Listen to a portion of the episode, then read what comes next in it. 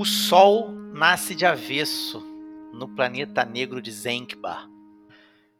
Os seus cidadãos precisam andar cocorocados em pequenos corredores e veios de suas ruínas e dungeons suspensas por uma gravidade reversa. O horizonte fica em cima, a skyline da cidade, ao longe, na verdade, é sustentada por um céu vermelho embaixo. Se você for para uma sacada, muito provavelmente você cairá. Na verdade, você precisa tomar cuidado para não ser puxado para o céu que fica embaixo.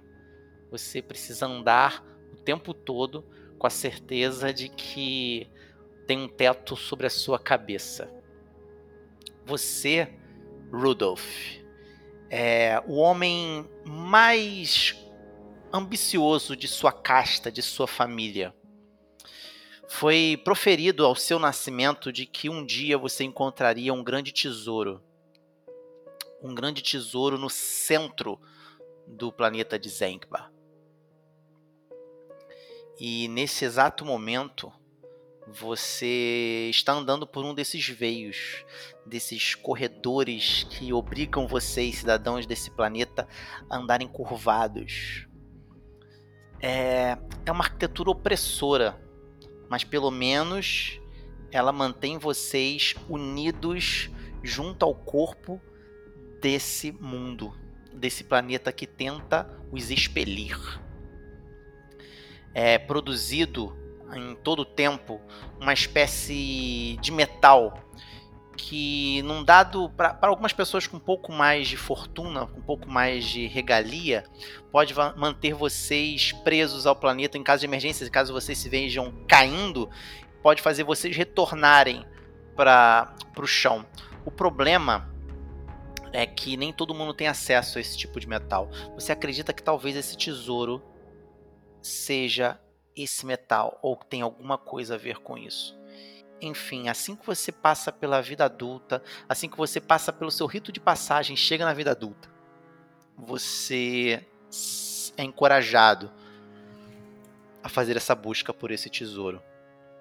E como eu disse, o sol nasceu avesso, ou seja, ele desce, ao invés de subir ao céu, ele desce rumo ao céu. E você agora está partindo nessa missão ao centro de Zen, atrás desse tesouro que provavelmente não é garantido seja o metal gravitacional que pode, enfim, curar a gravidade do seu planeta e você ser reconhecido como um homem que não apenas ostenta riqueza, isso aí toda a tua família já tem. Você, como eu disse, é o mais ambicioso de todos e essa ambição vem daí. Você não está ligando para dinheiro. Esse tesouro vai lhe trazer o renome, o maior de todos, o renome daquele que inverteu a ordem das coisas. Olá, Nanico, quer café? Café com quê, Fred? Café com Dungeon. E bife de brontossauro? Bom dia, amigos do Regra da Casa. Estamos aqui para mais um Café com Dungeon, na sua manhã com muito RPG. Meu nome é Rafael Balbi e tô aqui bebendo o meu café de cabeça para baixo, mas felizmente tem um metalzinho no fundo e o café da Ovelha Negra desce maravilhosamente pela minha garganta. É, eu queria eu queria chamar hoje aqui o Márcio Moreira, é um tempo já que eu estava marcando com ele para a gente falar de cidades, né? da construção das cidades, da, do nascimento das cidades, de cidades diferentes. E pela introdução você já viu que o bagulho vem quente, né? Mas antes de chamar o Márcio aqui, ele já está esperando ali, antes de, antes de chamar ele aqui para nossa para nossa sala, ele vai ficar esperando ali na antessala, só para eu fazer aqui o meu jabazinho, né? Você pode ajudar o Café com Dungeon, se tornar um assinante a partir de cinco reais.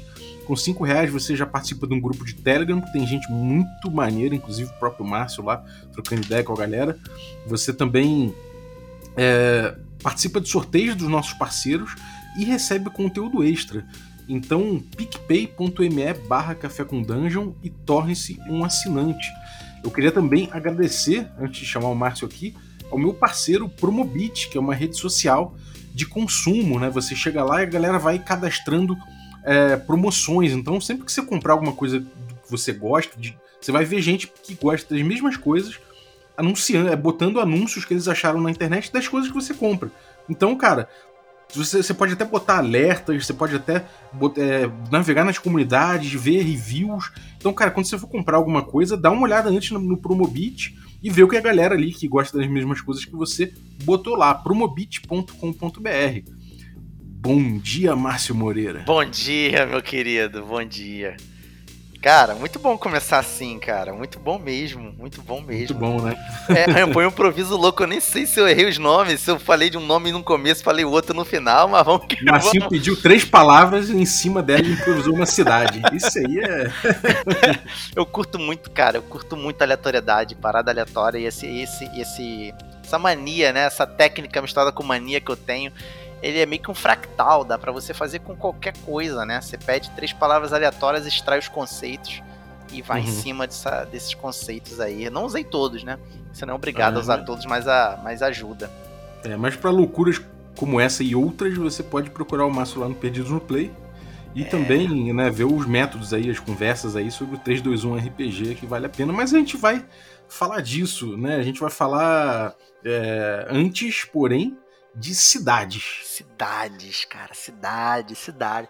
Eu não, não, quero dar carteirada, nada disso, até porque, né, até porque o, o, meu mestrado não anda muito bem das pernas.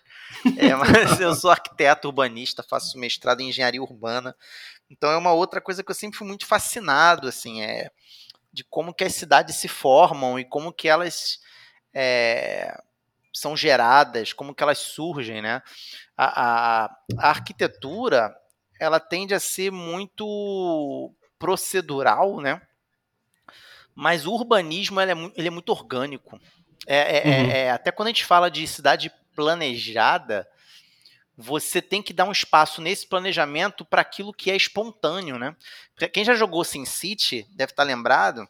A cidade é um jogo maravilhoso, assim, que quem curte arquitetura, urbanismo e política vai gostar bastante, né? Gosta bastante. Que você, na verdade, você não constrói prédios, você deixa áreas para a iniciativa privada construir, né? Ou a iniciativa pública. Os prédios públicos já vêm prontos. Tá lembrado de SimCity? Já jogou SimCity, Bob? Sim, sim. E aí quando Eu você vai fazer muito, uma. Principalmente os, os primeiros. Isso. E quando você vai fazer cidades, você cria um zoneamento então é Sim. é muito comum quando a gente vai falar de planejamento urbano, a gente falar de algumas palavras como zoneamento, caixa de rua, esse tipo de coisa. O que é uma caixa de rua? Caixa de rua é a distância que você tem entre uma fachada de um prédio e outro. Então tem uhum. certos pré, tem certas áreas da cidade que elas têm uma caixa de rua menor e, outra, e outras maior. Uhum. É, é, então, a cidade, ela tem. A, a, a, a, o urbanismo, por mais que a gente vai fazer na faculdade de arquitetura e urbanismo, são, são dois assuntos muito distintos. Tanto que lá fora, no Brasil, é a profissão vem no bojo, né? Uhum. Mas lá fora, você, quando vai se formar arquiteto, você tem uma hora na, no curso que você escolhe se você vai ser landscape ou se você vai ser architecture mesmo, né? Então você, você pega uma especialização. É, né? é, você não pode ir para o outro caminho. Se você for para outro caminho, você vai ter que fazer de novo a faculdade. Aqui no Brasil, você é arquiteto e urbanista. Uhum. E é, é muito é, tem, tem, mistura, né, cara? Eu, eu, na faculdade de design, aprendi muito sobre arquitetos, porque acaba que é, os arquitetos acabam também é, fazendo, fazendo móveis e, e, e desenhando. É, é, é. Existe, existem é, o, é, o que acontece? O design ele é uma profissão muito, muito nova, né? Uhum. Assim, e o arquiteto é milenar. Uhum. E é, tanto que a cultura de se acreditar que o arquiteto ele vive para as elites, né? Que o arquiteto ele é um profissional caro, que só serve para fazer casa do, do, rico e coisa e tal, vem por causa da história. O arquiteto realmente só fazia os palácios e, e, e as igrejas, as catedrais. O resto é o mestre de obra que faz, né? É, você tinha a arquitetura vernacular, né? Que é a arquitetura do povo, uhum. vem do vernáculo, vem da língua, vem do costume daquele lugar. Então... hoje em dia fica, fica a conta dos milicianos fazendo nos subúrbios do Rio. Essa é pesado, hein? É, mas assim, é o famoso a gente pode zoar, a gente vem do Rio, a gente pode falar, a gente não aceita que os outros falando. Exatamente. Mas o engenheiro ele surge depois, quando vem a, a burguesia, quando vem a Revolução Industrial, e aí eles precisavam construir rápido para os trabalhadores, para os operários, e aí eles pegam os engenhos, eles pegam o profissional de dentro do, dos, dos quartéis para você trazer os engenhos, que é um tipo de alojamento militar. Então você faz uma coisa parecida disso, aí você começa a construir em massa. E aí começa a produção em massa de. de você começa a trabalhar o, o, o morar como um produto. Tá, mas isso é um papo para um outro, um outro momento. Né? Uhum. Isso, isso, isso é muito doido, cara. É porque assim, a gente já viu só nesse papo alguns perfis possível, possíveis de cidade, né? E quando o, o, cara vai, sei lá, quando vai fazer o world building dele, vai construir o mundo dele, ele vai pensar em cidades, é muito para muita gente tem, aparece uma grande interrogação, né? Uhum. E aí o uhum. cara começa a pensar na cidade do tipo, ah, sei lá, vou botar um rio aqui, vou botar não sei o que ali, Sim. mas acaba que não, não, pensa a cidade como um personagem, né? E, é. e, ela é um personagem. Se a gente pensar, por exemplo, as cidades que, que os, os soldados romanos faziam, porque eles tinham um treinamento em, em em construção, né? Eles eram treinados para isso e tudo mais. É, a gente vai pensar num, numa cidade que tem uma função de, de, de, expandir um império, que é diferente de uma cidade que surgiu espontaneamente, sei lá, entre o Tigre e o Eufrates, uhum. que é diferente de uma cidade. Enfim, a gente tem vários perfis de cidade que a gente. que é uma cidade industrial lá de 1800 que apareceu para guardar a mão de obra, né? Para para ser residência da mão de obra que trabalha nas, nas fábricas, tipo uhum. uma, sei lá, uma Birmingham, sei lá. Então a gente tem aí vários perfis possíveis, né, cara? É, existe um estudo desse perfil ou é isso é uma coisa tão orgânica que, não, que nem, nem se existe, categoriza? Existe demais, existe estudo tudo quando você imaginar, cara. Como eu falei, é, você, quando você começa ali pro academicismo, você vai fundo na, nas paradas. É a gente tava falando aqui do, da tua profissão, ser uma profissão mais nova, eu acabei não concluindo, o, o arquiteto ele antigamente ele desenhava, olha só que louco, até mesmo a roupa das pessoas que iam morar numa determinada fortaleza. Uhum. Entendeu? Ah, o, você aí, o colono, tem que se vestir assim. Ah, por quê? Porque o rei quer. E pronto, você vai se vestir dessa forma. São as cores do reino, são as cores da bandeira. Enfim, então você vê, acaba que o arquiteto. Cara, o, o, os arquitetos eles faziam os móveis, faziam as altraves todas de, de, de de, de, de do, dos, das portas, os arcos, os arcos. A, tara, a tara do arquiteto antigamente era os arcos botantes e tal. Então você tem, vamos supor, vamos, vamos entrar no que você falou aí, né? Do, da questão do, do modo como você vê a cidade espontânea e a cidade e a cidade planejada. A gente costuma dizer, você também viu isso na, na tua faculdade com certeza, que o orgânico expressa a natureza e o racional expressa o, o que não é natural. A linha uhum. reta não é natural, né? A gente fala isso, né? O tempo todo. Então, quando você pega Brasília, você vê claramente traços ali de um planejamento. Você tem uma preocupação em hierarquizar as quadras, você tem uma preocupação em harmonizar as caixas de rua, você tem uma preocupação da passagem, você tem as superquadras, né? O, o, o, o, o, Lúcio Costa, que foi o cara que, que foi idealizador de Brasília e foi idealizador também da Barra da Tijuca, você consegue ver uma certa similaridade. Ele, quando pensa uhum. em Brasília, ele está pensando numa cidade que ela, ela trazia o Zeitgeist, né? o, o que o Avalrauto vai falar de espíritos Locke, o espírito da cidade, ela, ela remonta muito a uma época em que o futuro é o avião, Uhum. Né? O futuro é o carro. Então vou fazer uma cidade aqui que lembra um avião, tem asas suas a norte, e que quem tem carro vai se dar bem, mas quem tá a pé tá ferrado, entendeu? Vai ter que atravessar quarteirões gigantes, vai ter a barra, você andando na Barra da Tijuca, é difícil você andar. É... Já por outro lado, a cidade orgânica, ela é uma cidade que beneficia quem anda a pé. É uma cidade que ela vai, ela vai surgindo em decorrência de rotas comerciais. É uma cidade que ela ela vai brotando, ela vai dando drop de acordo com o cocô do, do burrico que vai uh, levando o comerciante no seu lombo, sabe? Parece isso. Ele para um pouquinho aqui, nasce um. fez uma picada no mato, uma clareira, pronto. Aquela clareira, quem vier depois já vai fazer alguma outra coisa um pouquinho maior, talvez vai ficar, vai ficar cansado para descansar, vai ficar um pouquinho mais, já vai fazer uma cabana, pode até depois ir embora, mas aquela cabana já fica para um próximo que vai ficar de vez. Sabe? Dizem alguns estudos de que as primeiras cidades elas surgem é, em decorrência. Uns dizem que o povo deixando de ser nômade, outros o apego à cidade, que, que o pessoal chama de, de, de Caramba, esqueci. Agora, agora eu esqueci o nome dessa parada.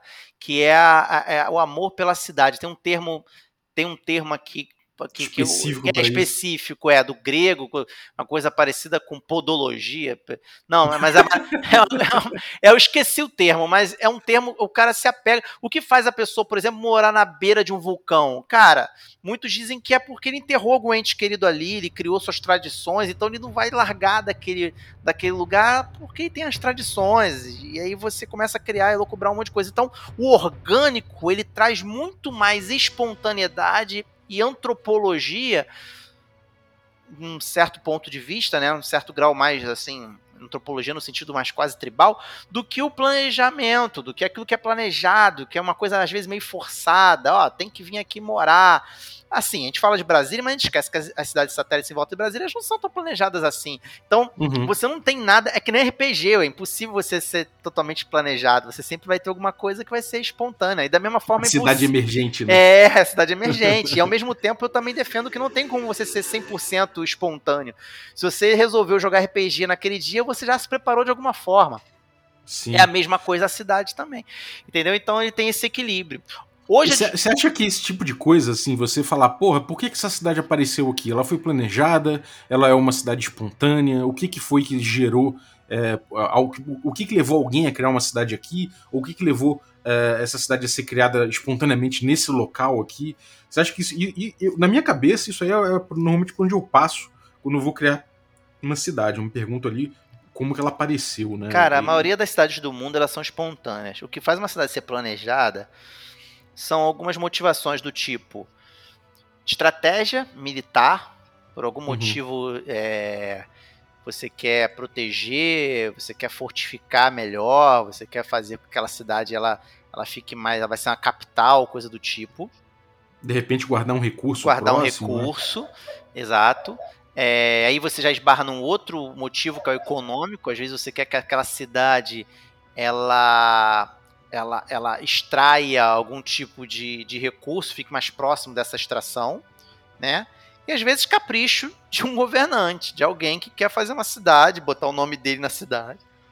Enfim, uhum. né? Então, assim, é, quando você vai fazer uma cidade, você tem que pensar, vamos lá, falar de RPG e trazer alguns recursos do, do, do, do algumas algumas idiosincrasias de, do, de urbanismo. Quando a gente pensa em cidade, a gente pensa na vocação daquela cidade. Uhum. A vocação é uma coisa importante. Então, por exemplo, a Aparecida do Norte é uma cidade de vocação religiosa. Sim. O Rio de Janeiro é uma cidade de vocação turística. criminosa.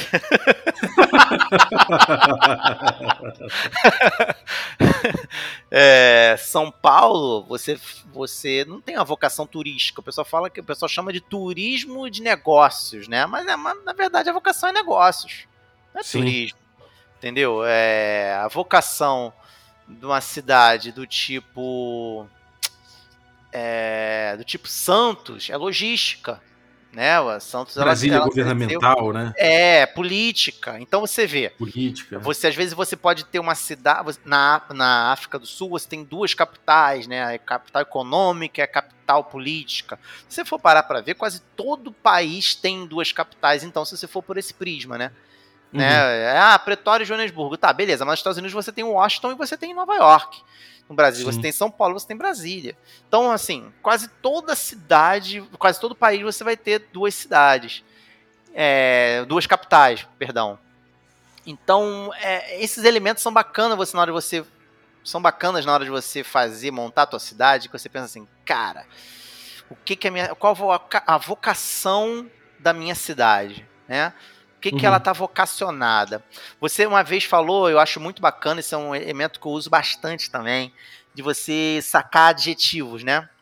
Eu saco uhum. palavra, qualquer palavra, não só adjetivo, mas é muito bacana você às vezes rolar assim, quer fazer uma cidade rapidinha, e aí aquelas cidades elas vão dar uma centelha para você. E você falou Sim. isso uma vez lá, ah, a orgulhosa e pútrida cidade de, aí dá o nome da cidade. Né? Uhum. E você vai criar em cima disso.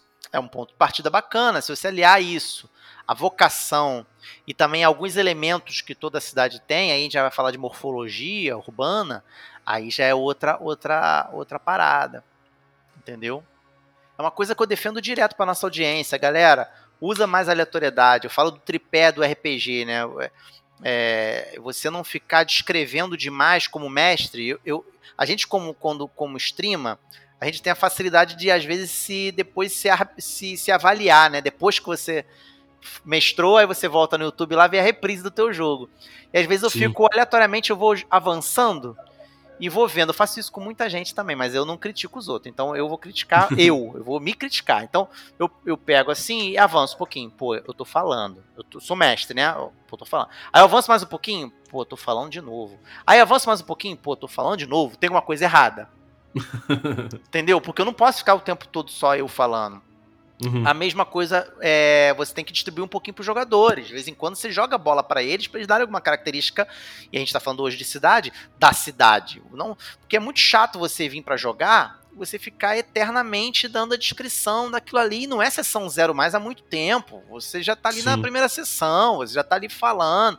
Aí você fica descrevendo, aí na cidade também tem isso. O cara já esqueceu já das relações, da parada toda. Então, é eu acredito que tem que ter um tripé aí do mestre, os jogadores e também, como a gente está falando aqui, dos dados. E os dados com, fazendo tabelas com entradas, com sementes, uhum. com centelhas de ideia. Isso ajuda muito, muito, muito. É, tem o, o, autor do Campanha Boba, que é o Vicente, um grande amigo meu. Esse Campanha Boba, a gente fez até uhum. um episódio aqui. Ele é um, um cara que, que ele introduz muito bem as, as aventuras dele. É, a gente, foi a Canção da Estrada que a gente jogou? Não, não. Canção, É, o Canção da Estrada tem é, inspiração lá em relação ao, ao local, né? Do, a, a Floresta do Amendoim. Vem da campanha boba. Ah, verdade. O, o Vicente ele tem uma facilidade muito grande de introduzir aventura, né? Uma coisa uhum. que me marcou nos primeiros dias de RPG, né? E uma coisa que ele fazia era, por exemplo, falar: ah, o cara é, é, é um, um, é um mago. Né? Uhum. É, beleza, você é um mago, mas o que, que você faz na cidade? Aí ele botava aqui, sei lá, saiu que e ele que decidiu isso, acho que combinou, sei lá, ah, cara, você cuida do da, das fezes. Você cuida, você é o cara encarregado na cidade, lá, você mora numa cidadezinha, uma vila, você é o cara encarregado de cuidar das fezes, dos esgotos. Mago marrom. Mago Marrom. E aquilo deu toda uma cor pro jogo que foi, que foi incrível, sabe? Fantástico. É, literalmente. cara, fantástico, brother. Eu gosto, eu e, gosto disso. É, e você perguntar pro clérigo, por exemplo, falar, cara, qual é a tua igreja? Né? Sim. O que, qual, qual, o papel? Qual é o seu papel na cidade, né? Se vocês vivem numa cidade, qual é o papel de cada um aqui? Mesmo que seja falar, porra, eu sou um cara que não faz nada, na cidade, isso já é alguma coisa. As pessoas já vão te olhar, principalmente em umas cidades pequenas, né? Eles já vão te olhar como aquele cara que não faz nada, Pô, né? tu evolui pro vagabundo, já começa a enriquecer já a parada. E por isso que eu gosto tanto de RPGs mais lacônicos, sabe? RPG que vem com tudo muito, o cenário muito prontinho, além de dar uma intimidada pro mestre que tá chegando agora, ou pro cara até. Eu mesmo me intimido às vezes de querer pegar um, um jogo que já tem um cenário todo pronto, entendeu? para mestrar. Porque eu gosto uhum. dessa coisa que é mais toolkit, entendeu? Eu vou lá e vou preenchendo as lacunas, eu deixo um pouco a bola para os dados resolverem, eu deixo um pouco a bola para os jogadores resolverem. E às vezes eu vou deliberar porque eu quero criar também, porque eu quero jogar também. Entendeu? Então é, é, é bacana você rodar essa ciranda entre esses três pilares do mestre, jogadores e os dados, mestre, jogadores e os dados, para poder crescer alguma coisa dali. É, é, uhum. é, e aí você não se repete, você vê realmente surgindo o que é emergente ali, você vê realmente surgindo algo espontâneo. Porque se Sim. você só você cria, às vezes você tem suas, suas manias, você sempre coloca uma coisinha um pouco mais viajante demais, mas às vezes tem uma hora que você não consegue extrapolar. E quando você deixa na mão de outro, você já. Pô, interessante isso aí, hein? Aí você vai lá e trabalha. Sim. É, e, então a gente no RPG mesmo, a gente acaba tendo também a, a cidade planejada e a cidade espontânea, tem, né? Tem, tem. A cidade planejada é aquela que já vem já no jogo, ou então o mestre já traz pronto, né? A cidade planejada, né, no caso. E a espontânea é aquela que vai surgindo na hora, né? Que vai surgindo no. Uhum. Eu gosto sempre de quando eu posso fazer um medievalzão mesmo, fantasia abertão mesmo. Eu gosto de criar o um mundo com os jogadores. A minha sessão zero, eu gosto de criar tudo, criar regras, criar as leis da física, criar tudo. Eu gosto de criar tudo assim que eu posso uhum. criar junto com os jogadores, porque eu acredito que assim os jogadores vão se importar mais com aquela parada. Eles vão querer uhum. ver aquilo que eles criaram rodando. Agora, se eu venho e falo, falo, falo, falo, falo, é assim, e aí depois de mil anos aconteceu isso, o cara já se perdeu, brother. O cara já se perdeu, Sim. o cara já tá pensando em outra coisa e aí ele vai se importar menos, e aí vai se importar menos, provavelmente não vai sentir tanto, tanto peso, tanto, sabe, aquele senso de responsabilidade de correr atrás de alguma coisa. Então acho que Sim. com cidade é a mesma coisa. Principalmente se você for fazer um jogo, você pode, inclusive, criar uma vila num, num, num cenário que já existe, que já vem pré-definido num D&D, no Menera, você cria ali num ermo ali no meio ali uma, uma vila, aí você na sessão zero você cria aquela vila com os jogadores, beleza, tudo em volta está criado, pré-determinado no jogo, mas aquela vila você vai fazer uma coisa mais urbana que você quer que os jogadores se importem com aquela vila. Cara, se você quer que os jogadores se importem com a cidade na qual eles vivem, não cria cidade para eles, deixa eles criarem. Eu acho que uhum. a maior dica que a gente poderia dar aqui hoje é essa, cara. É, é você vai se importar com aquilo que você cria sabe? Uhum. É, você criou, você deu nome, é uma coisa meio, meio pequeno príncipe, né? Você é responsável por aquilo que você cativa. Você criou, você vai se importar por aquela, por aquela parada. E aí você Sim. pode determinar algumas, algumas coisas interessantes, fazer algumas perguntas interessantes. Por exemplo, qual a vocação dessa cidade? Se ela fosse uma classe de um aventureiro, que classe ela seria? Uma uhum. pergunta também legal, uma coisa bem fractal também, né? Você pode usar isso em cidade, em qualquer coisa também. Você vê um objeto, você fala, se o seu objeto fosse uma classe, o que, que ela seria? Né? Uhum. Se, ah, minha, minha cidade seria um clérigo da trapaça, sei lá. Entendeu? Então, olha só, pô, já temos um ponto de partida. E talvez Sim. a vocação dela seja isso, mas talvez não seja. Ela é um clérigo da trapaça, mas a vocação é a trapaça. Ou a vocação é uma terceira coisa. Aí você vai ter que trabalhar isso. Pô, peraí. Se era um clérigo da trapaça, por que, que a vocação dela é outra coisa? Uhum. Né? É, é, vamos Sim. pensar dessa forma, né? É, uma coisa que me deixa curioso também, que eu acho que eu, gosto de abordar, é sempre pensar, né? Quando eu penso na cidade, de pensar o que as pessoas fazem nessa cidade, né? É, como é que uhum. elas vivem nesse local? Como é que elas trafegam na cidade? A rotina da cidade, né? Você pensar é, na rotina exatamente, da cidade. As, se, se, a gente pegar, sei lá, isso é uma viagem minha, eu nunca estudei a fundo o negócio. Uhum. Mas, sei lá, você andando pelas ruas do centro do Rio, por exemplo, isso em várias cidades é assim também, né?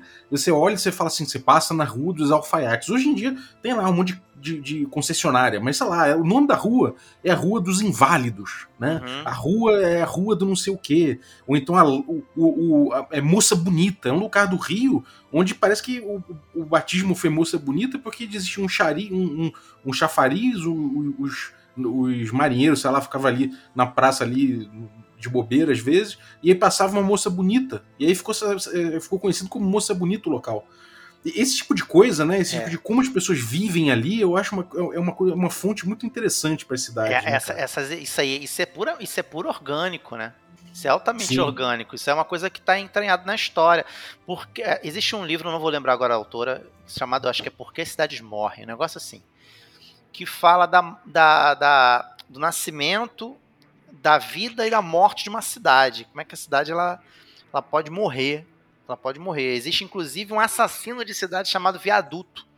Os viadutos eles são, eles são extremamente opressivos para uma cidade, porque geralmente embaixo deles você não tem você tem uma dificuldade maior de fazer um planejamento urbano embaixo de um viaduto, então acaba atraindo é, é, moradores de rua, caindo, acaba trazendo sombra para a cidade. E quanto mais sombra você traz para a cidade, caixa de rua, que nem eu falei, menor, mais estreita, a luminosidade passa menos, você tem menos mais dificuldade para iluminar a cidade. E aí você já começa a trazer. Se você, por exemplo, você passa uma via muito rápida, as pessoas não têm o que a gente chama de período de contemplação. A caminhabilidade também é ruim. O que é a caminhabilidade? A, a calçada ela é muito danificada, você não tem é, fachadas acessíveis, como assim? Você não tem vitrines, é tudo parede. Você, é extremamente opressor você andar numa calçada. No Rio de Janeiro tem muito isso no centro, então uma calçada Sim. estreita, um paredão do teu lado, é, com pouca luminosidade, porque do outro lado da rua, que passa carro o tempo todo voado, tem um viaduto fazendo uma sombra gigante. E dependendo da hora, irmão, você tá passando ali mais acuado do que outra coisa, parecendo uma lagartixa que andar naquela parede, tão espremido que você tá. Esse tipo de lugar é extremamente ofensivo, com o passar do, agressivo, com o passar do tempo, ele não vai mais fazer caminho. Ao passar do tempo, as pessoas não vão mais querer, vão evitar aquele lugar. E aí a sensação de segurança ela vai se retroalimentando até ela ser realmente insegura de fato. Uhum. Se alguém estiver andando por ali, ela vai ser assaltada. Aí você pensa assim, pô, parece um negócio meio biogênese, né? Um, um monte de pano, vai dar rato. Um monte de pano sujo, o pessoal antigamente acreditava nisso, né? Uhum. Mas não, é de fato gera a, a, a violência. Por que, que gera violência? Ah, você está sendo preconceituoso? Não. É porque quem vai denunciar a violência nunca é a pessoa que está sendo violentada, e sim terceiro. Uhum. Ah, existem estudos que dizem que ruas com casas sem muro ou com muros de grade, não muros altos, são mais tranquilas do que casas, trechos de bairro em que os muros são muito altos. Por quê? Se um ladrão entra dentro de uma casa, quem vai chamar a polícia não é a pessoa que está sendo assaltada, é o vizinho. Se eu tenho um uhum. muro muito alto e um ladrão, um ladrão entra na casa, ninguém sabe. Né? Ninguém né? sabe. Então, quanto mais murada, quanto mais fechada, quanto mais estreita, quanto mais escura, tudo isso vai moldando a cidade. E aí vai tornando as coisas mais difíceis. Você botar asfalto e você botar paralelepípedo interfere no comportamento das pessoas, no humor das pessoas. É muito uhum. louco isso, cara. É, é, e ao mesmo tempo é, é muito fascinante também sabe? A, a... É, tem arquitetura hostil, né, cara? Essa, esse sim, conceito da arquitetura sim, hostil, sim, de você botar, sei lá, pedras debaixo do viaduto para não ter população ali, né? Apesar de você reconhecer, automaticamente você reconhece que tem população de, de rua, tem população que quer morar debaixo do viaduto porque não tem onde morar, e você reconhece isso botando empecilhos para ele morar, para eles morarem ali, né? Já começa a ficar mais hostil ainda. Ah, você é. tem, é. você é, é, você tem, por exemplo, praças Eu vou entrar no viés aqui. Tá, vamos lá. Segura na minha mão. Se for muito polêmico, me perdoa. Mas assim, o, o Niemeyer, ele era um cara com um elemento bem socialista, né? Ele se dizia. Comunistão. É, comunista. Só que ele cria uma, uma praça em Brasília com destino, com voca... ela foi planejada para atender uma demanda de protestos. Ó, vocês vão fazer protestos aqui. Brother. Isso não existe, né, cara? É tipo você criar o, o é, né? O Borat que tinha aquele, cara, entendeu? Ele falava, ele, ele entrevistou o, o, o, chefe de segurança dos Estados Unidos naquele programa do LG lá, e, e aí ele falou assim: por que você não constrói um, em vez de você falar, é, quer dizer, por que você não constrói um, um prédio arranha-céu e fala pros, pros terroristas, por que vocês não destroem aqui? Aqui tudo bem destruir. E aí o cara, o cara não sabia muito bem que se era, se era sério, né? Então ele ficou olhando com uma cara meio estupefato assim pro, pro LD. Não é possível que o cara tá perguntando Mas é engraçado isso. que eu tô te falando uma coisa que é bem parecida e que rolou, né? Na Constituição de Brasília. E, e, e, da forma como ele fez, é, como foi pensado, os a, a, as tropas de choque elas poderiam se arregimentar e os manifestantes não, não verem. Olha que louco, uhum. cara é, foi feito de uma forma até meio intencional mesmo para, olha, aqui é o lugar para se para protestar, só pode protestar aqui e ainda por cima ah, vão se arregimentar de um jeito, de uma forma que, que vocês não vão ver. Cara, totalmente. É, isso é bem doideira. É muito o... doideira. Então é, você. É, e, e, a gente pensar que as cidades elas podem refletir muito poder né, estabelecido. Esse ponto que você botou foi muito bom. Porque. É a gente pode ver, por exemplo, que certas cidades. É, é, até a arquitetura, né? A gente tem na arquitetura essa ideia do, do estilo internacional, uhum. que tem uma, uma, uma, influência da Bauhaus também, né? Sim. Se não me engano. Que é essa coisa da gente. A Bauhaus é influenciada também por teorias socialistas e tudo mais, de que a gente vai ter ali uma igualdade muito grande e uma, um, um espaço utilitário para que todos consigam morar com certa igualdade, sem que você tenha locais muito mais nobres que os outros, que tenham locais muito melhores que os outros, que todos são igualmente acessíveis e, e as pessoas possam morar com certa igualdade, pelo menos na teoria, né? Você tinha essa ideia nessa, nesse estilo, que é um bastante um estilo que o que o próprio. Você falou, o. Niemeyer. O Niemeyer o, adotava. O Lúcio, né? Lúcio Costa. O Lúcio Costa, quando fez a Superquadra no, em Brasília, ele não achou que ia ser ruim. Porque ele fez, ele, de certa forma, climatologicamente, agora a gente está falando aqui de, de, de ambiência, né, de conforto, conforto conforto de forma geral, acústico, térmico e tudo mais, é excelente você ter um, um quadras integradas e o, e o primeiro andar dos prédios ser sobre pilotis, porque você pode passar por baixo do prédio. O prédio ele não é um obstáculo, você passa por baixo dele, sabe como é que é? Você uhum. acessa uma, um, um térreo pequeno, mas tudo em volta ali no primeiro andar do prédio é tudo sobre pilotis, sobre, sobre é fantástico, mas em outros aspectos é, não contemplou outras áreas. Os movimentos eles vêm sempre em oposição ao movimento anterior, né? Você tem uhum. O, o, o gótico que ele aponta para o céu, ele é extremamente alto, ele é extremamente para você se sentir menor quando você entra na igreja, porque você está entrando na casa de Deus, né? Então você Sim. tem aquele movimento, aquele, aquele movimento, a gente fala movimento, mas não tem movimento nenhum. O pessoal que olha assim, papo de arquiteto, vai achar que movimento, né, cara? primeiro eu falei de movimento pensamento, né? Agora eu tô falando de movimento de, de, de, de arquitetura, o movimento do prédio.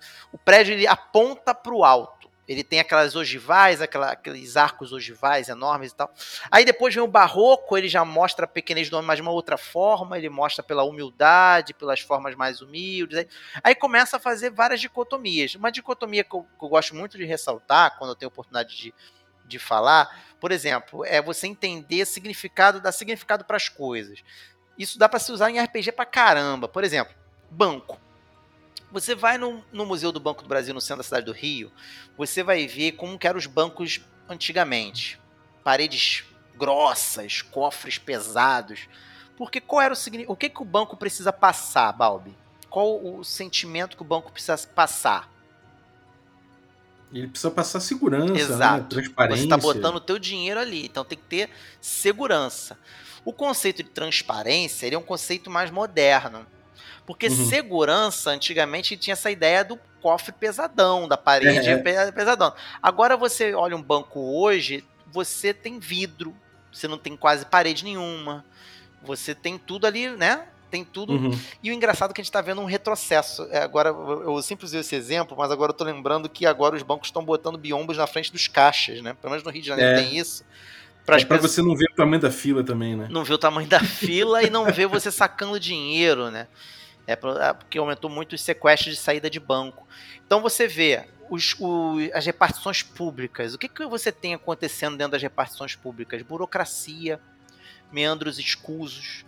E geralmente, quando você vai numa repartição pública, você se. Às vezes parece uma coisa meio labiríntica, né? Você meio que se perde e tal. Então, o espírito do lugar, novamente ele sendo citado aqui, ele acaba transparecendo e se manifestando na forma da arquitetura. Uhum. Isso é muito legal. Então, quando você vai, por exemplo, pensar numa cidade que é regida por um mago louco, você vai falar assim: ah, tem que, tem que ter loucura nessa arquitetura aí de alguma forma. A cidade ela é, ela já é regida por um, por um cara muito minimalista, por um cara muito perfeccionista né? Tipo um Cole Campbell da vida. Então uhum. ele tem que ter tudo certinho nos seus devidos lugares. Então também ele vai transparecer o seu regente de alguma forma, né? Uhum. E também seus moradores. Então é, é, importante. O poder, né? Essa parada de você ter um local, por exemplo, é, sei lá, a própria cidade medieval, né? A cidade medieval tinha muradas, né? E normalmente a murada do meio, quanto mais protegida por muros. Se lembra, se lembra do que eu falei da pergunta que você deve fazer? Uma das perguntas que você deve fazer é por onde que a tua cidade começou. Uhum. É uma boa pergunta. Você pega Barcelona, você vê todas as, as, as os quarteirões racionais, quadrados, retos. E, e, mas só que essa é a cidade nova de Barcelona. A cidade antiga de Barcelona é a cidade medieval, é o bairro gótico. Uhum. É ali que surgiu tua cidade.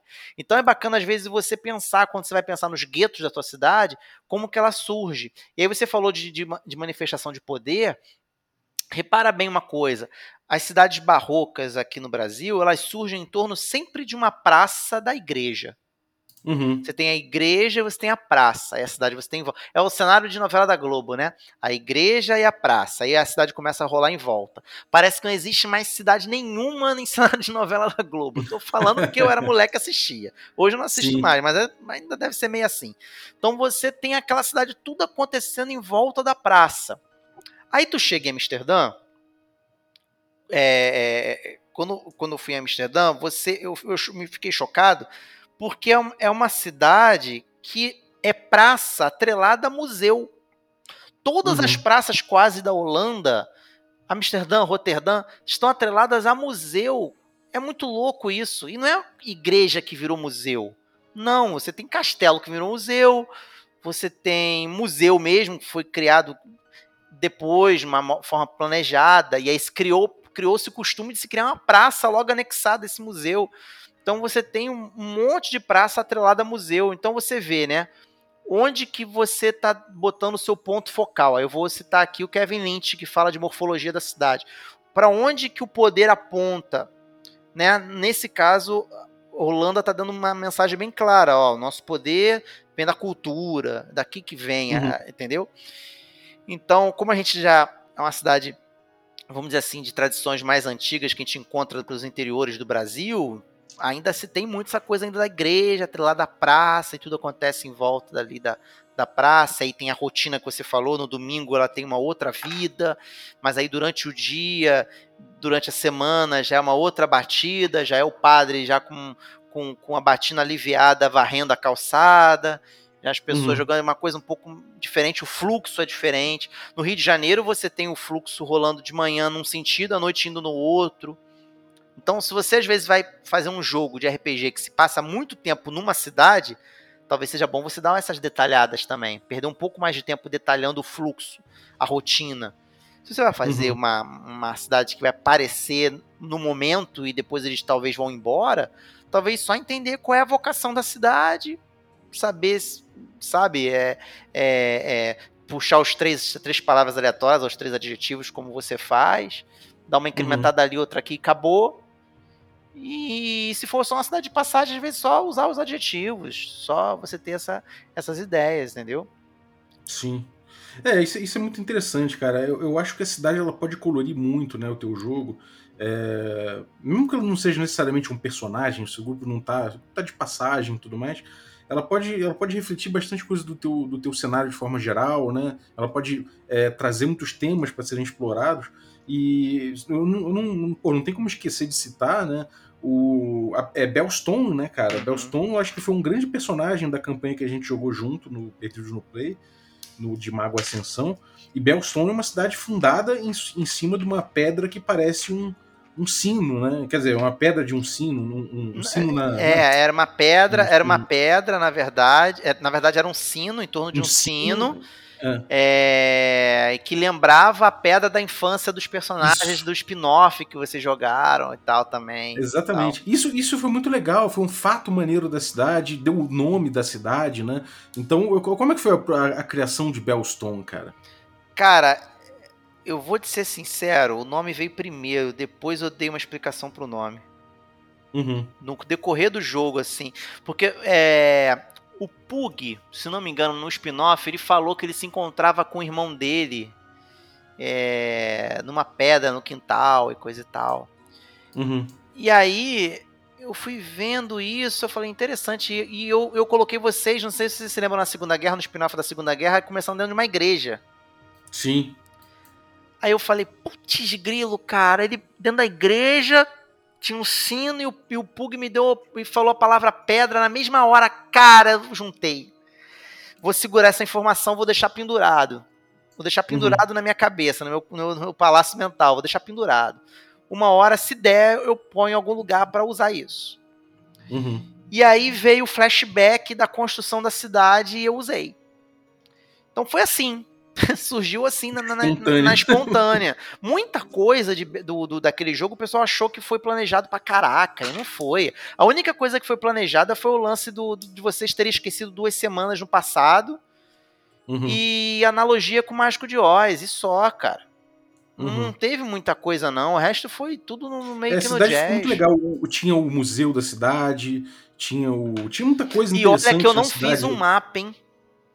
É, não tinha eu mapa não de tinha mapa. né? E, e é uma parada que eu já vou usar na minha campanha de vampiro, que vai começar agora, essa semana. Essa semana não, eu tô- tá- tô- desculpa, eu tô.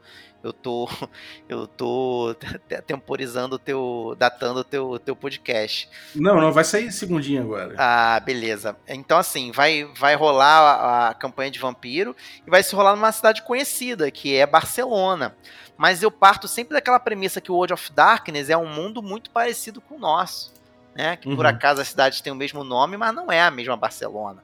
Então eu peguei o mapa, eu fiz o mapa da cidade, eu, eu, eu dei valores de dificuldade para caça de cada bairro, tá lá.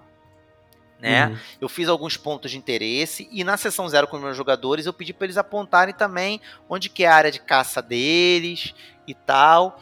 E não dei muita abertura também para pontos de interesse deles não, porque como é uma cidade conhecida e eles não sabem da existência de nenhum outros vampiros além deles, eu também não Uhum. dei muita abertura, eu fechei. Mas a cidade, ela, eu pretendo evoluindo ela e como o que, eu, o que eu posso falar, outra, outra, outra, outra dica aqui pra galera, é se eu quero que a galera fique bastante tempo naquela cidade, eu preciso detalhá-la bastante. Acontecia muita coisa em Belstone. E não era muito atrelada a mapa porque não tinha mapa. Então tinha o- a família de mafiosos, tinha Canção e Luz, tinha o, o, o abrigo lá, o abrigo não, a clínica de repouso do Lar Santa Mônica, tinha a escola de ensino religioso da, da natureza, e do- entendeu? Colégio de, de Adventista de ensino religioso da natureza, Caerne, Sim. entendeu? Tinha tinha as paradas, tinha, tinha esses pontos, tinha o teu, pô, tinha o teu rancho, cara. Tinha o teu rancho, entendeu? Então, eles não estavam é, numa distância, até porque eu já sabia que era um domo também. Eu, eu, tinha- eu tive medo, na verdade, de fazer o mapa. Eu pensei em fazer num dado momento, eu pensei em apresentar. O negócio eu tinha começado, eu pensei, mas eu pensei assim, pô, mas peraí. Eu vou pirar no futuro com a questão do desaurido, né? Uhum. se eu fizer um mapa, eu não vou poder pirar nas distâncias, né? Vai ficar um negócio meio, vai ficar, vai ser um obstáculo a mais. E o teatro da mente possibilita você viajar em dimensões que não são compreensíveis, né? Sim. Se eu boto tudo num grid, num mapa, se eu mostro muita coisa, eu me amarro naquelas coisas. Então é, é outra coisa a se pensar também. Quando você detalha Uhum. muito as coisas, você se amarra aquelas coisas, você se compromete com aquilo ali. Sim, sem dúvida, cara. E assim, se- a gente acabou falando bastante então de, de lugares de interesse, né? Eu acho que a gente pode botar dessa forma. Uhum. Isso é uma coisa que muitos cenários trazem e que eu acho que de certa forma também é, são uma, uma forma de a gente colorir a cidade, é pensar quais são os locais de interesse, os locais principais, né? As regiões principais. Como é, como, como é que você daria uma dica pra galera trabalhar isso no jogo? primeiro exercita a, a tua, a tua, o teu pensamento de hierarquizar coisas. Uhum. É, por exemplo, o que, que é uma hierarquia de uma camisa? Você olha para uma camiseta, estou vestido com uma camiseta preta aqui. É, a hierarquia de uma camiseta é a gola, as mangas e, e a parte de baixo, o cós, né? Onde você, não sei se chama cós, a barra da camiseta, por onde você entra Uhum. né? O corpo é hierarquizado como? Cabeça, tronco, membros. Você tem que, hierar- você tem que ter uma noção de hierarquia. Senão você fala assim, ah, você chegar numa cidade. Aí quase sempre a galera vai aonde? Na taverna. Sim. Quase sempre, porque você não hierarquizou, você não deu outros pontos de interesse interessantes, assim. Interesse interessante, desculpa. Mas você não deu, você não deu outros pontos de interesse. Então, assim, tá, tem uma taverna aí, sabe? É uma taverna qualquer. é, Se, você, se você chega assim, ó, é uma cidade que não tem tavernas. Nossa, você já tá dizendo já muita coisa. Ah, Uhum. você tá numa cidade das mil tavernas. Ah, você já tá dizendo mal, muitas outras coisas. Ah, você tá numa cidade de onde existe tavernas, mas elas são proibidas. Opa, já Uhum. também tá dizendo uma terceira coisa. Então, assim, você tem que criar pontos de interesse que se destaquem, né? Então, você fala assim, ah, vocês estão numa cidade e a cidade ela tem ela tem no, no meio dela ela tem uma pequena elevação e em cima dessa elevação uma velha casa e uma velha casa beleza os jogadores basicamente vão querer se aproximar dessa casa e aí você vai dar mais Uhum. detalhes aí você vai falar que em volta dessa elevação tem avisos para você não se aproximar Eles vão ter que tomar a Uhum. decisão do que, que eles vão fazer. Isso é um ponto de interesse. Eu deixei preparado que tem uma casa em cima de uma elevação com avisos em volta para eles não se aproximarem. Ali eu já elenco com um conflito. Posso pegar algum conflito que possa acontecer se eles atravessarem ali, se eles de- desprezarem ali. Entendeu? Se eles forem em um Uhum. outro lugar que peça uma missão que vá para ali. Eu posso Sim. deixar alguns gatilhos de, de conflito, é, alguns conflitos engatilhados. Ah, tá, beleza. Eu tenho parte da cidade que é regida por um anã e uma outra parte que é regida por um cara que ele nunca dá as caras. Eu posso fazer isso, eu posso, eu posso ir jogando essas questões né, na louca, na hora, ou previamente, se eu souber que eles vão no dia seguinte passar por essa cidade. Eu posso trazer esses elementos. Eu posso Uhum. criar e fazer pequenos lores, pequenos plotzinhos de porquê que aquela, que aquela, que aquele cara nunca dá as caras. Por que, que nunca dá as caras? Uhum. né? Por que, que aquela anã chegou no poder? Por que, que ela é a única anã da cidade? Por que, que aquela, aquela casa tá abandonada? E aí você vai. Cara, o, o RPG é um jogo de fazer perguntas. Eu já fiz uma live uma vez falando sobre isso. Uhum. É o diálogo, né, cara? É Esse o diálogo, muito é o diálogo, entendeu? O diálogo o tempo todo é essa negociação o tempo todo entre mestre jogador, mestre jogador, e vai descobrindo junto com você. E você vai fazendo as perguntas certas. É uma presunção. Vamos combinar, né? Que o cara que quer contar a sua própria história, ele, ele tá tendo uma presunção de que ele vai ter o controle total de uma parada que não tem como ter o controle total. Uma hora ele vai se frustrar, né, brother? Sim. Uma hora ele vai cara. se frustrar. Não tem como você ter controle de um negócio desse. Ou você vai limitar demais os seus jogadores num, num lugar só. E mesmo assim vai te dar tanto trabalho. Vai ter que ser um lugar tão pequeno para não te dar tanto trabalho. Né? Sim. Entendeu? Então, É assim, cria solto, assim, faz os pontos. Entrega um mapa. Existem várias ferramentas na internet para você gerar mapa aleatório. Eu gosto muito de gerar mapa aleatório Uhum. Você vai e, e se você tiver tempo de você fazer uma sessão zero, for uma vila já conhecida dos jogadores, pede para cada um dar um ponto de interesse e contar uma história sobre aquele ponto de interesse. Se for uma, uma cidade que os jogadores estão cruzando no momento, estão passando por ela, cara, puxa ali do, do, do, teus, do teu material alguma cidade aleatoriamente, assim, ou gera uma cidade, vocês encontrar essa cidade aqui, rola lá os teus adjetivos, cria esses adjetivos de alguma forma é, sei lá, tá lá, a gente falou de decrépito e orgulhoso, né? A gente fala, pergunta assim, básico, qual é o lugar mais decrépito da cidade? Existe algum lugar da cidade que seja menos decrépito, que seja um pouco mais digno? É, Uhum. Por que, que é orgulhoso? Vamos lá, Balbi, por que, que a cidade é orgulhosa e ela é decrépita?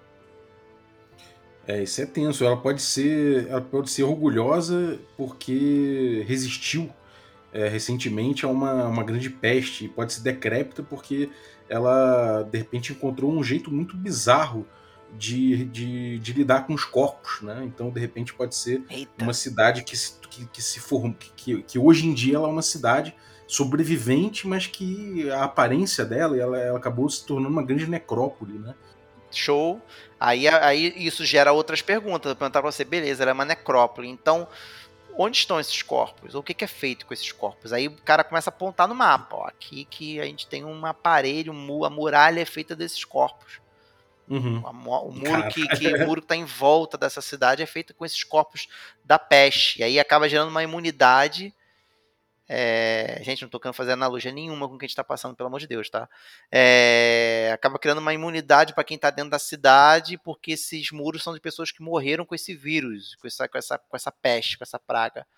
Então você já criou. Podem ter, ter- podem ter embalsamado, de repente, uma população grande, sei lá, várias coisas. Sim, É, é, sim. dá pra viajar em cima. É, né, tu cara? viaja e você sempre tenta atrelar algum ponto à, à geografia daquela cidade.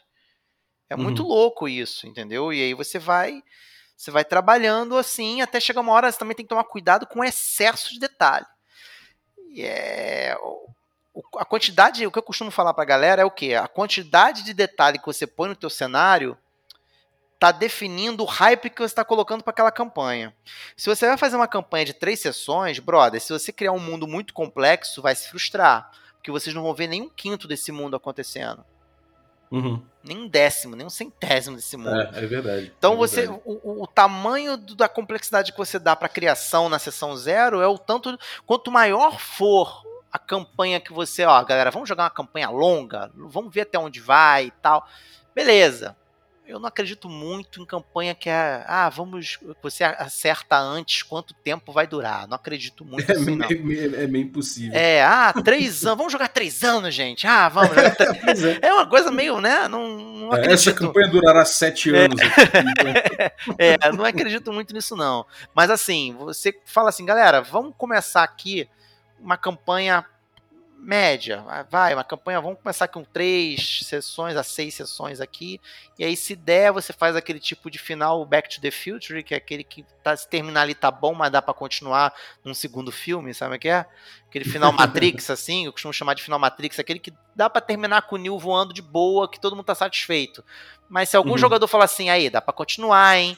E todo mundo pilhar, você continua, entendeu? sim. E aí você continua fazendo as outras sessões, saca? Você vai continuando e vai tocando, e vai fechando em pequenos arcos. É melhor assim, Sim. entendeu? É melhor assim, você vai É terminando verdade. pequenos arcos. E aí, você entre uma, uma campanha e outra, entre uma campanha e outra, você vai. Você vai fazendo falsos, falsas sessões zero, né? É, vamos supor que você faz uma- um primeiro arco só nessa vila aí. As pessoas, os teus jogadores, eles são naturais dessa vila pútrida e orgulhosa.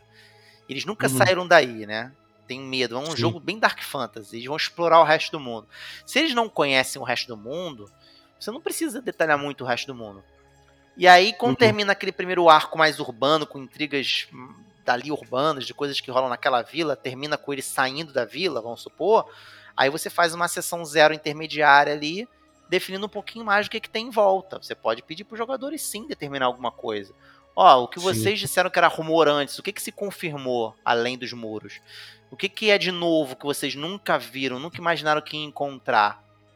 Uhum. E o que, que vocês estavam esperando que realmente se confirmou? São três perguntinhas boas. O que, que, desmi- o que, que desmente, o que confirma e o que surpreendeu? São três perguntinhas que você pode também fazer pra tudo, não só pra cidade, pra mundo, pra tudo também. Então aí você verdade. vai, vai tocando aí, tá, é. E que, velho, é, é certeza de sucesso, porque os jogadores eles gostam de criar, velho. Eles gostam de se envolver com a criação da parada e, e aí vai, tu vai tocando, mas de vez em quando também não dá tudo pra eles criarem, não. De vez em quando é, o jogador também gosta de ser surpreendido, também gosta de, se deparar com alguma coisa que não imaginava. Sabe? Uhum. Eu costumo dizer que todo NPC que aparece, você também dá pro jogador, ah, qual é o nome do NPC? O cara vai achar que todo NPC, pô, eu que vou dar o nome, eu que tenho poder sobre ele, nenhum NPC é importante. Né? Uhum. É bom você de vez em quando também dar uma importância para algum NPC, mesmo que ele não tenha importância, pro jogador ficar um pouquinho perdido. É, Isso é sem bacana. dúvida, cara. Maneiro. É, é- é, eu, vou, eu vou abordar City Crawl em breve, né? Que é um, Uhum. um tipo de jogo que eu tenho jogado bastante para testar o Kives and Hexes. Opa. E aí vou falar de tabelas e tudo mais, mas eu acho que essas dicas do Márcio são, de forma geral, assim, para você é, fazer dinâmicas com o seu jogo, com o seu grupo, e para você pensar um pouquinho na, na arquitetura, no urbanismo da, da cidade e no que, no que gera. Eu, acho, eu achei incrível. Existe uma E- definição de cidade só rapidinho, só para falar que talvez dê uma clareza também para muita gente. Tem gente que, alguns autores que falam que a, a cidade, a cidade, ela é o lugar onde as trocas acontecem.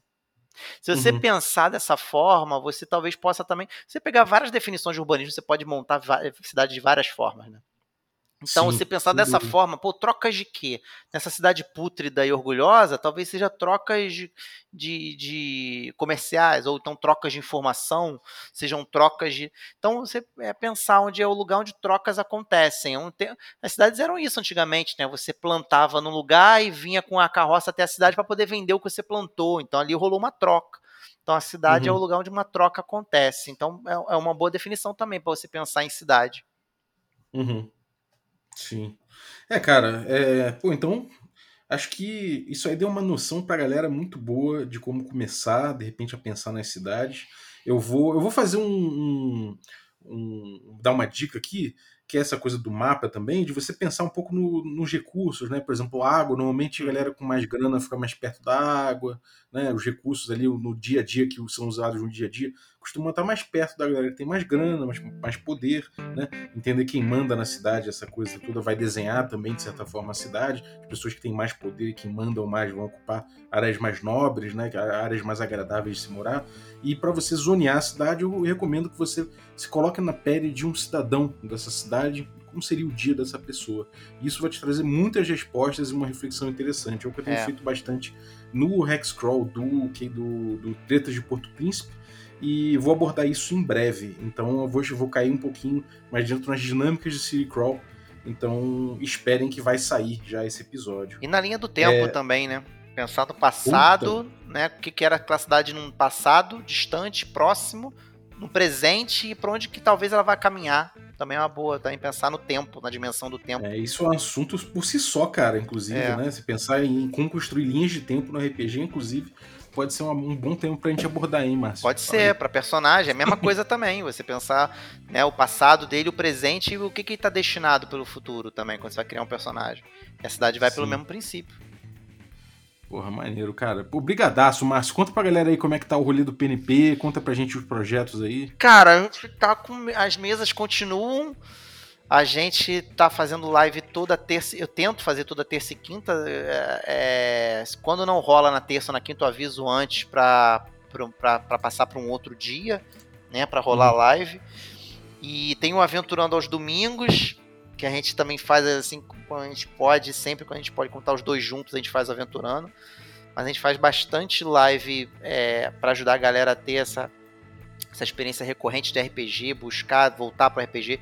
E a galera, a galera curte, a galera faz um feedback bacana. Assim, a gente ouve muito o pessoal falando, pô, voltei a jogar RPG, graças a vocês. A gente pilha muito o pessoal jogar. A galera entra no Discord, a gente tem um Discord em que o pessoal bola é, se reúne muito para organizar mesa Teve mesa já de Cavaleiro do Zodíaco, o pessoal foi lá, entrou lá no Discord, se organizou, tem os canaizinhos lá. Então a gente tenta interagir bastante com a nossa galera, cara. A gente tenta interagir muito, muito, muito, muito, muito. E a gente tem a nossa comunidade, né? A comunidade fechada do Perdido no Play, que é o, que é o 321 RPG.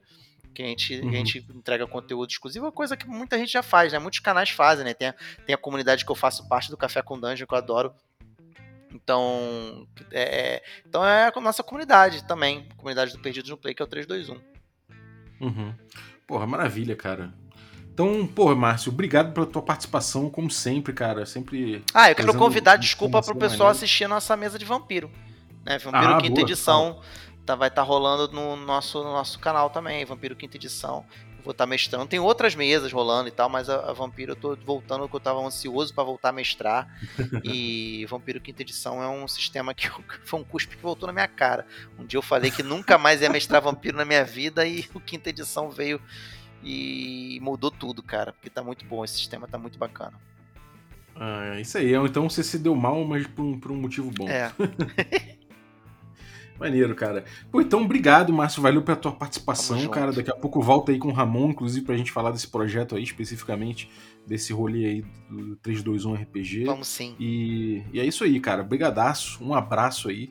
E eu queria agradecer você também, que, que ficou ouvindo a gente aí até agora. Muito obrigado pelo teu, pela tua audiência. E obrigado também aos nossos assinantes, que tornam essa, essa aventura possível Agradecer aos nossos assinantes Café Expresso, dentre eles aí o Samuel de Carvalho Hernandes, o Samuca, do Brainstorm RPG. Muito obrigado pelo teu, pelo teu apoio, cara. É, agradecer também os nossos assinantes Café com Creme. É, então vou agradecer especificamente aí a Jéssica Melquiades, muito obrigado pelo teu apoio. E agradecer os nossos assinantes Café Gourmet. É, então vou, vou, vou falar muito obrigado para o Erasmo Barros, Gilvan Gouveia, Ricardo Mate, Adriel Lucas, Bruno Cobb, Diego Sextito, Rafa Cruz, Abílio Júnior, Denis Lima, Matheus Hamilton de Souza, o Guax, o Jean Paz, o Franciolo Araújo, o Rafael Caetano Mingorance, o Daniel Melo, o Vinícius Lourenço, o Rafael Garotti, Guilherme Nojosa, Caio Messias, Pedro Cocola, Erasmo Barros, Thiago Lima, Barbosa, Marcos Paulo Ribeiro, Pati Brito, Denis Lima e Rodrigo de Lima Gonzalez. Galera, muitíssimo pelo, obrigado pelo apoio de vocês, um abraço e até a próxima.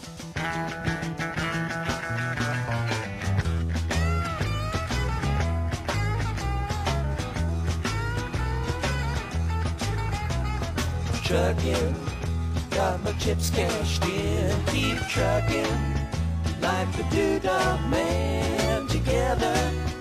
More or less in line, just keep trucking on.